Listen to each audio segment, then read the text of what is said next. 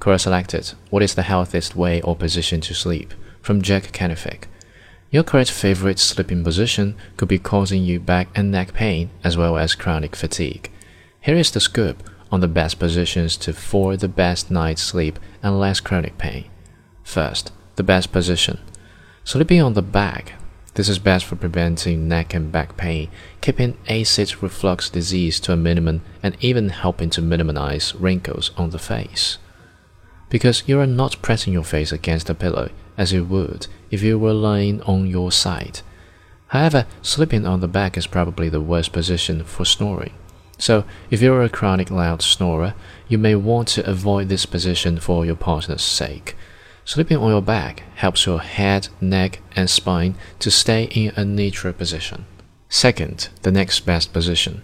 Sleeping on your side. This is good for overall health it reduces snoring and helps keep your back elongated. If you have acid reflux disease like heartburn, then sleeping on your side is the next best thing to the back position.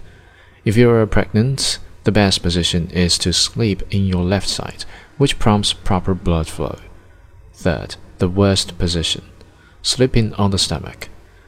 This is not a good position for maintaining back and neck health as it forces you to have your neck turned in one direction while putting pressure on your head and neck from the pillow. Sleeping on the stomach makes it difficult to maintain a neutral position on the spine. However, stomach sleeping is the best for preventing snoring if this is a major problem for you.